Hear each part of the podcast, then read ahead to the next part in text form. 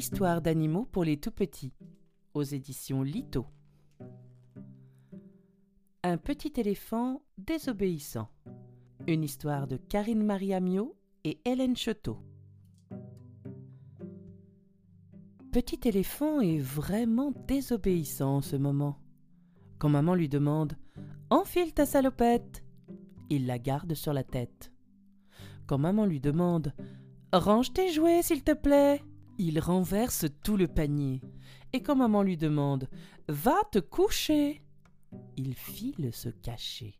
Coucou maman Ah, maman éléphant en a assez.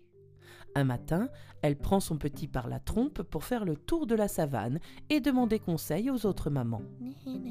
Il faut le mettre au coin, évidemment, dit maman girafe.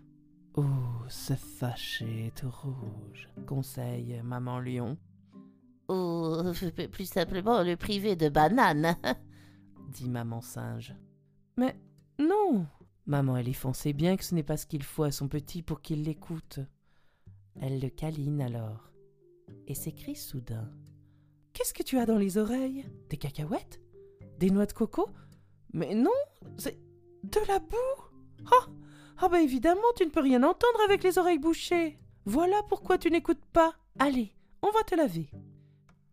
Pour te laver, il me faut... Des cotons-tiges s'écrie maman girafe. Une brosse à dents, propose maman lion. Ou plutôt un balai, hein dit maman singe.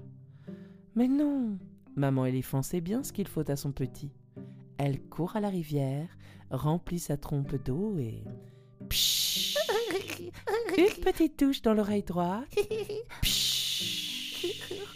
Une petite touche dans l'oreille gauche. Ça chatouille Maintenant qu'il a les oreilles bien propres, petit éléphant entend bien sa maman et obéit presque tout le temps.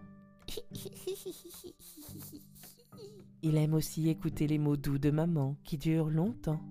Et quand les étoiles s'allument dans la savane, il s'endort sur ses deux oreilles, bien content.